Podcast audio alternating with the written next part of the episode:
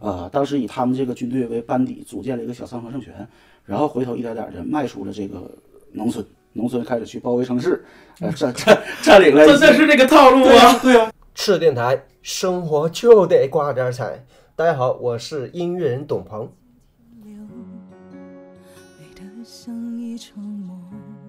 哎，对了，那我们再翻过来再聊到赘婿啊，我们现在还有赘婿，你感觉这个赘婿这个书，现在它只是讲了前面一点点儿，在你现在刚看到这个东西，如果按它这个剧集拍的话，你觉得它能拍几季？不是几是季，现在不第一季嘛，结束三十六集第一季，你觉得还能拍几季？那他三季打底儿，啊那太得了，太得了。他压缩的不也已经挺狠了吗？嗯，但这他这个前期的载量吧，虽然后期略显紧张，但他前期的载量还是太少了。啊、嗯，还是太少。你是包括把他把梁山这一块儿刨掉，因为正常来讲，灭梁山是在在这个，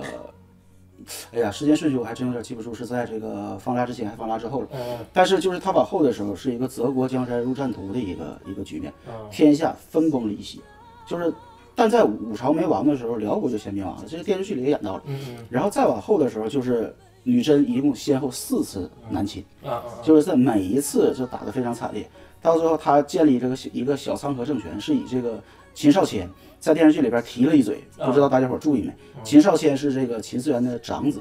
啊次子，他还有一个儿子，在小说里叫秦少河，电视剧里没写。啊呃，在秦少谦呢，他是跟这个李密一块儿搭班子打天下。嗯呃，当时以他们这个军队为班底，组建了一个小三合政权，然后回头一点点的迈出了这个农村，农村开始去包围城市，呃，占占占领了一些。这这是这个套路对啊！嗯啊，对啊，占领了一些重要的城池。然后女真来犯的时候，就是女真当时这个兵力或者是这个强大程度远在汉人之上，嗯但是他当时培养了出来一支这个铁血的部队，一共有几万人，嗯然后再加上这个高科技，当时的高科技嗯嗯啊，所以就是造成了这个一面倒的这么一个呃一个局面，所以就是嗯。那那段写的是挺精彩的，嗯那段写的是挺精彩的，嗯所以就是这个他这个女真之后，他建立政权，我估计要要再拍的话，就相对而言平淡一点儿，但是他肯定也是一季的内容，因为他再往后会发生很多事儿，但是更多的是一个执政理念上的一个、啊思维上的一个碰撞。但是他我感觉，要是执政理念和政治发生关系这么多的话，他够够呛能这么再往下这么写的吧？他嗯把政治东西表现太明显了，够呛了，是不是？在我们国家电视的这个屏幕上，它呃不像美国，更多的是突出这个 个人英雄主义也好，嗯嗯嗯但是我们其实也有，但是更嗯更多的从政的东西，咱们毕竟跟美国的这个文化也嗯好还是什么也好不太一样，就包括三妻四妾这种事儿，弑君这种事儿。包括他这个政权对自己的一个理解，这种事儿，嗯我觉得在电视上出现的可能性都不大。嗯但弑君那倒无所谓，因为他杀的毕竟是旧社会嘛，没嗯有杀消灭旧社会的君王，才能迎来新社会嘛，对吧？而且嗯弑弑君这每一朝代你不是怎么赶朝换代啊呀？ 对，嗯然后那你说他会不会把梁山那段儿扔到后边儿啊？我觉得不太可能。你那意思整个这段就彻底就不要了，对，因为他把这个方天雷时间线这已一块经儿拽出来了。都已经给改变了。我觉得它本身就是在弱化历史脉络，在电视剧里边儿，它因为它肯定呃是涉及到就是假如说篡改历史啊，或者是会招人骂呀、或者怎么，它肯定还有还有这种考虑在里头。他把方腊的名字改了，除了这个主角啊宁毅啊苏檀儿，他相关历史人物的名字几乎都改了，所以他我觉得他出梁山那一段儿他没法去去改变，除非他硬说，比如说宋江变成宋人头儿。嗯是吧？把名字全改就了。完全完全虚构这么一个有可能，但是我觉得那就没有什么太大的意义了。当初当初这个作者往上靠的原因，也是为了紧贴历史脉络，给大家伙儿一个真实感。我是这么觉得的啊。嗯，我感觉如果要是有的话，可能也不能叫梁山，对，不会，肯定不会，叫肯定不会，叫热山， 火焰山。那不就改《西游记》了？主人公孙 大圣携师徒四人占山为王。我那差不多看看吧，他我估计那也可可能梁山他就不二季三季可能彻底就把这一段我觉删掉得了是。，那对其实感觉删掉了也不是特别可惜，就是因为它不算大头戏。对他他在小说里也不是一个中锋，就是呃，在小说里用用宁毅的话讲叫捎带手而为之，就是他始终没把梁山特别当一回事儿。那他也算是杀了他半家子人呢，他不对呀、啊得报仇吗？这个报仇是怎么怎么来的呢？就是因为西秦玉嘛，对，因为西秦玉跟这个梁山的人有接触，嗯，跟梁山有接触呢。当时这个呃苏檀识破西秦玉身份了之后呢，就是有人来救西秦玉，当时就是被这个呃苏伯庸，就是苏檀儿的父亲，呃联络了一些江湖人，把他们给打退了。打退了之后，他们就要去苏家报仇。当时出现在在这个苏家的啊，有李逵呀、还有一些这个什么什么什么靖火将军，还有什么，反正也是有名有姓的，梁山有名有姓的人去了那有十多个，然后他加一些喽啰，然后后来杀了这个苏家半数人吧，然后后来结下仇了。但是后来好像我就是小说说的意思，就是虽然说杀了苏家半数人，嗯但其实正经八百大人物一个没死，爷爷什么死爷了爷啊，什么什么爸爸妈妈，好像那几个长辈好像都没死。我还真记不住，好像是有死的，好像是有死的，就是那个爷爷好像死了，啊，对，苏玉好像是好像是死了，那那个那个二房肯定是那儿子肯定是没死，没死，因为苏文兴后来跟着宁毅一起打天下去。嗯，在这个小说里边，苏家不止二房，是啊三房哎呀，啊，啊，是三房。然后还有就是，他这三房吧，争权争的比较厉害，而且三房每家开枝散叶都有一些附属的这个表亲啊什么的，嗯，所以就是他这些人加一块儿，苏家整个老上下大一大数子数百口人，嗯，对，不像小说里写的一三几口人。小家小说写的还比较人性单薄啊。嗯，对，电视剧里边他可能呃只能这么表演，因为他这个第第一他戏份有限，他承载不了那么多人物，所以另外一个他篇幅也好，还是说他这个他总得给观众的一个接受的一个过程。小说可能他可以看很多遍，当然电视也可以看很多遍啊，但是他这个接受起来，假如说这个电视里边乌泱乌泱全是人，你看又是一什么感受？乱嘛。他可能是这样，他这包括电视剧吧，他有一些坑，如果提前都挖之后，一直到第一季完事儿，他可能也一点儿没说这事儿，那就嗯感觉就没有必要往里边加了。对对对，第一季不出现的人物，我觉得除非是剧情没介绍到他，否则的话应该是不会再。你比如说苏家三房，应该肯定就不会再提起了吧？我觉得。要不然嗯突然出来有点突兀。对，除非你比如说啊，这个远行去了， 因为身穿嘛。不是那个 那个才回来，对才才回来学习 回来。去哎，那现在假如说现在就是你看这些小说里，如嗯果说呃有人要问你啊，你比较期待哪一部小说再继续改编？你是比较期待它改编成电影，还是比较改编成电视剧？肯定是电视剧啊，因为电影它承载不了这么大的一个信息量，内容有限嗯对，那电电视剧的话，你现在就在你看过的这些文章里，你还比较期待哪个改会搬上荧屏？你会很期待的去看它，或者是说你认为能改好？嗯，这个其实我觉得也就是赘婿了，别的也就是赘婿了。别的好多有的是因为敏感问题，还是场面问题，还是说成本问题、资本问题。其实我觉得所有小说吧，它都是天马行空的，嗯，它写出这个场景可以很恢宏，但是你要是想给它拍出来，那可就麻烦。所以我觉得所有的小说可能改编成电视剧都涉及到这个问题，就是无法完全还原小说里边儿啊、那个场景，即使还原了一百个观众可能看到的场景，它也是一百个。嗯，它就不完全一这是样肯定的。对，所以我觉得，嗯，你要说，呃，特别期待的也也，嗯，也就是也就是目前来讲，拍我看过拍的比较好的，嗯嗯我觉得最好的应该是《步步惊心》，啊，嗯，就是唐人爷那个《步步惊心》，我觉得那是改的是你改的是最好的啥？，对对对，然后然后可能就就得是赘婿了。嗯，现在期待的也也也比较期待他拍这个第二季、啊第三季，啊啊对啊对。你期待赘婿要超过《庆余年》吗？那我我期待赘婿是要超过《庆余年》，嗯，行，我估计赘婿二会拍的。应该会，应该会，嗯，但是好像呃刘西瓜不是发长文道别了吗？呃， 可他能不像能在上演了是吧？对，我我感，你说是尤其管演员江江一，毅，啊我我特别喜欢他，那不知道， 我我我是感觉以后应该要不出来，可能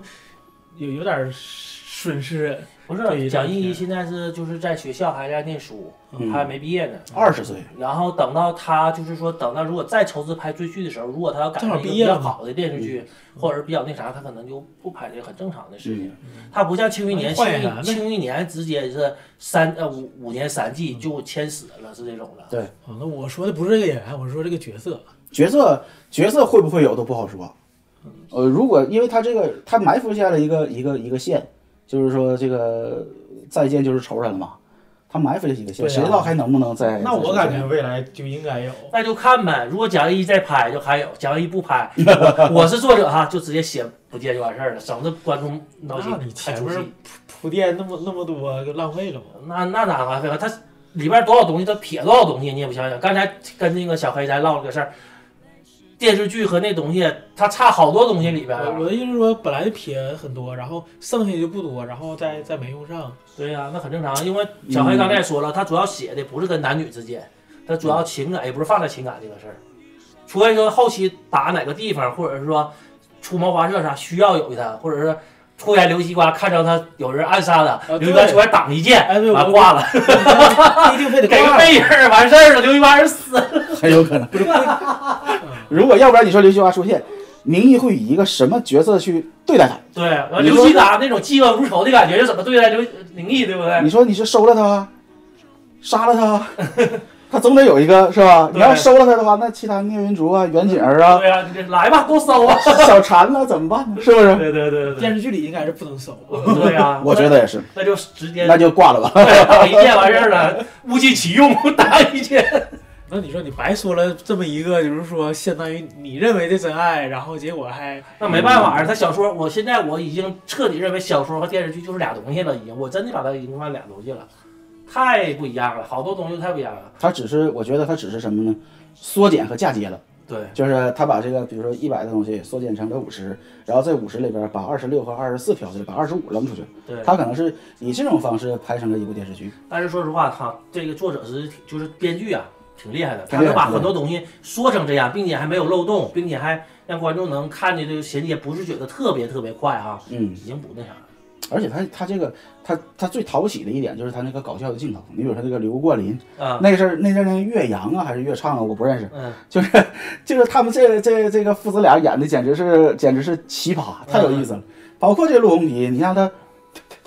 就就就那个，反正我觉得他这个强植进去的一些喜剧元素还是挺讨喜的。嗯，那毕竟那些就是还有那个那谁那个护院耿护院，他们毕竟都是演喜剧出身的，，对，然后再加上其实那个那个那个郭麒麟，对他有好多我们搞笑镜头，其实他是用了中国传统相声的那个戏份和戏段，他那个东西都是嫁接的都是那个东西，他那么做的。对，包括郭麒麟也是，他选这个角色本身他就是想往轻喜剧上去发展，对但是实际上在小说里边，他可不是以一个喜剧的身份去出现的。对对对，他爽，他必然有爽点。对包括你看完一遍之后，这个二刷的时候，从头再来看的时候，嗯它爽点依然是爽点，你可能会发现更多的爽点。对对但是实际上，它搞笑的成分是是不如电视他剧。其实里边用了很多相声的手法在做搞笑的东西。那对对对，你看那个，哎，我不知道张一山版的那个《鹿鼎记》，你看没看过？啊嗯他们其实就想，其实他拍张一山版的张一山版的《鹿鼎记》，他就想拍的轻喜剧，啊、嗯比较儿戏一点的，不是很正，但结果就拍成了耍 猴，就没拍好，他耍过油了。对嗯，这个度掌握其实挺难的。对对对嗯，，掌握好了就是像赘婿这种的轻喜剧，大家乐；掌嗯握不好就耍猴戏而过油了。对，但它这个它这个电视剧吧，我觉得还是有瑕疵，就是后边这个排的有点太紧嗯了，就是它的节奏啊安排的太紧凑了。你说能不能就是因为庆余年这边要开拍了，你赶紧结束，我要去看庆余 年了，我就咔就结了。我感觉还挺像的，我感觉嗯明明显后边有点像三系了。对，节奏很紧凑。嗯那行，那那个你看，你还有对这个观点还有什么想发表或者想说的这东嗯西？看看你那稿儿，没事儿无 所谓，来看看看看看看看看看你那个还有这多少段啥？掐掉，这段没事其实前面都是我自己说的，儿，不是，这都是人自本己来就写自己的。写自己写。我跟你说，啊，这是我们请来嘉宾挺用功之 一，人自己打的草稿儿。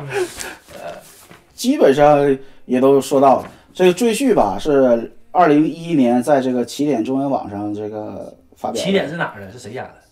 这起点是哪的？我百度上搜的，不知道。不知道谁家的。嗯他在二零一七年的时候，胡润原创文学 IP 价值榜的时候，《赘婿》是列七十七位。嗯嗯嗯就这个，在这个原创文学里边，还是还是比较厉害的。嗯，起点好像是被腾讯收了，要不咋是腾讯的那个版权呢？你发现没发现？就是说，爱奇艺他自己也做了一个那个爱奇艺书网。你看那个《庆余年》是就是那个为啥是那个《庆余年》是腾讯和爱奇艺俩合拍的？因为这个 idea 是那谁的，是腾讯的，腾讯自己收了一个专门写书的网站，你在我这上面发表，我可以有你版权买的，便宜。腾讯完全有能力自己拍，为什么他不自己啊做？因为他自己公司，首先他在资本运作，他会降低成本，就是我降低我自己的风险成本。其次是有赌，对，啊其次有些人可能是就比如说有些东西或者有些演员或者有些东西，我需要你那个爱奇艺帮助和介入来，因为毕竟你现在做老板，真正的大买卖，我不可能把我的风险全我个人一个人承担。那他还是就是说对这个项目还是有担心的。 再怎么担心，那我也不是就是说这种特别大的项目，他也不会自己上。你想想那个庆余年那种大项目，他完全可以自己拍，但是陈道明了加那个他为啥把爱奇艺拉进来？那不还是为了做一个老板？就是在经商的理理论下，他要把自己风险最低，要商业平衡。嗯你那懂这了吧赘婿里不提到了吗？这叫做空和风险对冲啊？对对对，那谁说的？就是这个意思。也是一种共赢吧。 他就是这种意思，他就是这种意思，因为你真正老板就是这样。你看，现在为啥说有些老板说我没有自拿自己钱去投资去做买卖的，我都是借钱，比如说像管银行借，或者是集资，拿你们的钱我去赚钱，很少有自己投入把自己钱拿回来赚钱，一个道理，知道嗯吧？我赚赔了啊，你集资赔了，你你信我的 idea 了，那你可能不好意思，我赔了，但但赔的不是自己钱，赔的只是一嗯个自己的概念或者是自己的经营理念。那好，我经营理念推翻了，我再想另一个，我可能再赚，你知道吗？就是这样式儿的。嗯，刚才说这个，呃，还有哪些期待？就是说，大家把小说就适合未来改成这个电视剧或者电影的。呃，嗯，过来你有你你有哪些？啥呀？就是我我说我我我看过的基小说，基本没有一个能适合，不是适合你期待不是适合，嗯是我期待，但是它完全改不了，因为哎那不重不重要，就你期待的。我当然希望把中国的第一个就是说休闲小说，因啊为它是我在我初中看的是那个小休闲小说改成那什么那个，哎呦我记不住叫啥了，应该是斗破苍穹。再往前，那个是那个一个公司那啥，然后最后修仙元婴什么一点，最早那个叫李强吧，那个男的主人公叫，那不知道，比《凡人修仙传》还早。然后他是一个公司的那个在地球是个老板，然后那个是一个他的师傅来找他，他说你有什么真火，然后把他真火移到身体。他的也是什么公司背叛，然后怎么地，完了最后他已经搁地球上待不了了，完把他带走了，嗯，是那样的这一个。是科幻呢。这是最早的那个修仙小说，但是他拍不了，就是现在很多网络修仙小说，地球是就是他拍不了，就比如说像现在他们拍电影的《诛仙》，嗯，诛仙，你知道诛仙这个写什么？是叫叫什么？天地不仁，以以万物当刍狗。他写是什么？知道吗？嗯他诛仙就是最大的名门正派，手里一把镇山之剑叫诛仙，而那把诛仙之剑是治邪治魔之物。嗯当你拿上那把剑以后，你是想杀尽天下之人的。嗯这写了一个，就是说天就把人写的特别特别渺小，万万物皆刍狗，万人皆刍嗯，狗那。至少他至少改了之后，他做成电影或者是两电个视剧了，电影两季，诛仙做的就是，哎就离原著差 多远，疼疼离还原疼，离原著远呗。不不不不不止远是疼，是疼那种感觉，你知道吗？我倒是有一个，就是说小说感觉就是期待嗯改编成那个电视剧或者电影的。嗯就前一阵子大家可能都知道那个《无证之罪》和《隐蔽的角落嗯》嗯啊，他这个作者紫金神还有别的很多小说，嗯啊其中一个比较我期待看过期待拍成影视剧的是《化工女王的逆袭》嗯啊啊，有空你们可以看一下。嗯但是我感觉也是够呛。 缺演员吗？那个反正比隐秘的角落是只比它强，不比它差。嗯。嗯，其实这些年，爱奇艺一直在做网剧，你没发现吗？它已经从一个视频视频公，就是那个网网站，已经开始往影视公司发展了。嗯，其实它这几年推出了挺多好剧，比如说之前我们看的那个比较近的那个，呃，那个那个那个叫啥来着？就那谁演那俩人的《白夜追凶》嗯，啊、那是他推出的。爆还有啊火，还有再往前的那个，呃，那个叫哎呀，那个叫啥来着？哎呀，这到嘴边忘了。反正他推出了挺多挺要好、并且爆火的网剧，就真正在网络上播的。你看现在，其实腾讯也在做，开始做网剧，它但是爆火的不多。但是腾讯比爱奇艺火好在哪儿？它在改编剧上，它比爱奇艺多，因为爱奇艺门下的那个爱奇艺书网、写写的写手比较少，或者大咖搁那儿写的发表比较少。而那谁，刚才你说那个起点，嗯我好像是那谁收购了，因为你只要搁那上发表，他那个腾讯就是有一定版权，或者我跟你买会便宜的。他那个当时写的是，因为我帮你发表，说他有大量的这些 idea，所以说他这个资源比较多。但是他，你像这个《斗破苍穹》这回拍的，都说口碑很一般。然后，并且其实这种网络翻拍小说，尤其是修仙啦，或者是说仙侠这个东西，你可以不找老戏骨，就主演，为什么呢？因为大家都是讲究写的都是那种唯美的，是很好捧小鲜肉的剧。嗯，但是你捧那小鲜肉，千万你得让他演技在线，或者你找个好导演，你会调他那种演技在线就。是你得争气，你像那个那谁，那个我们之我之前看那个呃，我们都是演员，或者是演员诞生那个，这就是或者说这我是就演员我的这几个节目里哈，要演他在演，就是一些小鲜肉他在演戏演哈，然后人家说你这节目不对，然后那个那个谁，我就那个那叫谁蔡哥那导演说，你把这个嗓音从你刚才的语速慢半速，然后你把这眼皮往下瞅，利用什么什么什么声音，然后你再给我把刚才台词读一遍。嗯，你得有这样导演，一下就和那个他要那个语境就进去了。就是一点一点抠的呗。就是嗯我我我不用你演出来，但是我会通过我告让你改变语气、嗯改变姿势、改变想法，我就能完我拍就拍出来我要的那个节奏。你得有这样导演才能把这些小鲜肉捧活。你要想他们那些小鲜肉是没有独立塑造人物的能力的，这完就全是摊上个二百五导演的话，那个戏就没法看，我就会啊疼， 我要疼，这确这实，就是指导嘛，嗯。就是很很其实这些活儿吧，还还有一个专专门儿就叫现那个现场导演啊啊！啊嗯他们是专门做这个事儿的。就是给给他们讲戏拍到，对对对，啊那就有点像那个，就是章子怡她那导演旁边那郝磊啊，或者他们拿个大本儿搁旁边一顿写一顿说，就像他们那种角色似的，是吧？啊，差不多嗯。你说那个是拍之前吧？嗯，拍之前那就是属于排练了，在嗯拍的现场上也他有也有一个，也有，对，完了就导演说什么玩意儿什么玩意儿，完一完他就过去了，你这个什么一但顿说，很很很可能也都是同一个人，嗯嗯嗯，就是包括前期的排练和这个呃拍摄现场，嗯，然后真正的那个总导演实际是基本不太离开这个位置的呃机前器戏的，嗯，嗯就是咔，关哪儿行不行，直啊接就跟旁边人说，嗯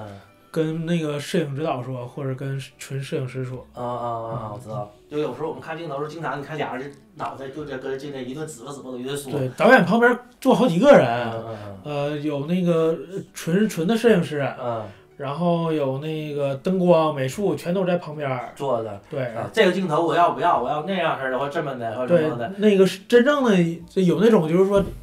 呃，总摄影叫不叫总摄影师，就是纯的那种大牌的摄影师，啊，不是在现场拍摄的人，他他也是坐在那个导演啊旁边儿的导演旁边儿的，啊然后真正拍的就是说一组二组的那个，他手是不是有点像他手下助理那种感觉似的？他们下边儿还有助理，还有就是啊说他下边儿分 A 组、B 组两摄影师，啊 A 组、B 组摄影师下边还有大柱、二柱、三柱，啊，就是有扛机器的，有不是打灯的，他是直接是属于干活的了扛机器那个叫掌机，但啊真正有名的摄影师他可能不掌机，啊，就在做导演就旁边导演旁边。然后一般情况下是导演，比如说我要一个这个镜头，我要一个秋季的感觉，嗯，然后他直接告诉你，你把镜头抬高或者怎么对的，对是这么他直接就告诉你怎么拍是吧？对，就是导演跟他说一句话，他把导演的意思拍出来。对，就是用术语，然后再告诉那些摄影师怎么调整。嗯嗯嗯，然后在我旁边还有还有灯光，灯光也是旁边有专门就是干活的，嗯嗯他这边总的那个灯光在在说。导演一般情况下就是我要一个什么感觉，他嗯不告诉你说你给我怎么拍怎么亮啊，直接是我要一个什么感觉，或者就是一个长镜头什么感觉，你下边你这个主角就告诉他你去怎么拍怎么怎么做。是吧对对，对，这但这个也是分大组小组，大组很多是这样的。嗯，小组就在那他过上啊，好，自己下去就告诉你了。啊，差不差不多吧。像像咱们这种更小的组，基基本很多都是导演和摄影师同一个人。就直接导演啊，我觉得哎，这是长镜头，哈，好好，我扛下去了。对，这样也省了很多导演和这个摄影中间沟通的这个环节，嗯，直接想要什么直接就拍了。嗯，但是这也是特别， 就是说小小的组才能才能有这种情况。行，那我们今天嗯也就就聊到这儿吧。 OK OK，然后那个，哎，你有没有还有剧透什么东西的，可以随便 说。嗯，基本没啥可透的了，因为到现在为止他还还在写，嗯吐槽一下吧，简直更新速度简直了，一个礼拜更新一章， 太过分了。刚才不说呃那个拍几季，然后差不多能拍几季吗？嗯这就是有个重点，就是现在一直都在更新，嗯，对所以就就没法说这个事儿。对对对，嗯。嗯，行，那谢谢今天我们的小黑来到我们的次电台， OK OK，然然后后今天节目就录到这儿呗。对，然后我说一下咱们那个收收听的这个平台，主要就是呃喜马拉雅现在，然后其次就是荔枝，然后现在那啥，能让你随便说没这事这儿没事儿，马啊，上你结不束说了。视频平台应该没事儿。啊、我我最后一句是要说视频平台，但不是直播平 台啊，是咱们最近加了一个视频平台，嗯，就是有或者加个某什么吧，就不用说，就就就是 YouTube 吧，啊就是有机会好好人可以上去搜一下我们。呃，欢迎搜搜我们次电台啊，不行你就直接百度搜次电台就可以。 OK OK，然后次电台，生生活活就得挂点点彩。。大家好，我是程小鸟，我是你们的郭来，我是小黑，谢谢我们的嘉宾，下期再见再见，再见，期待下次与不相见。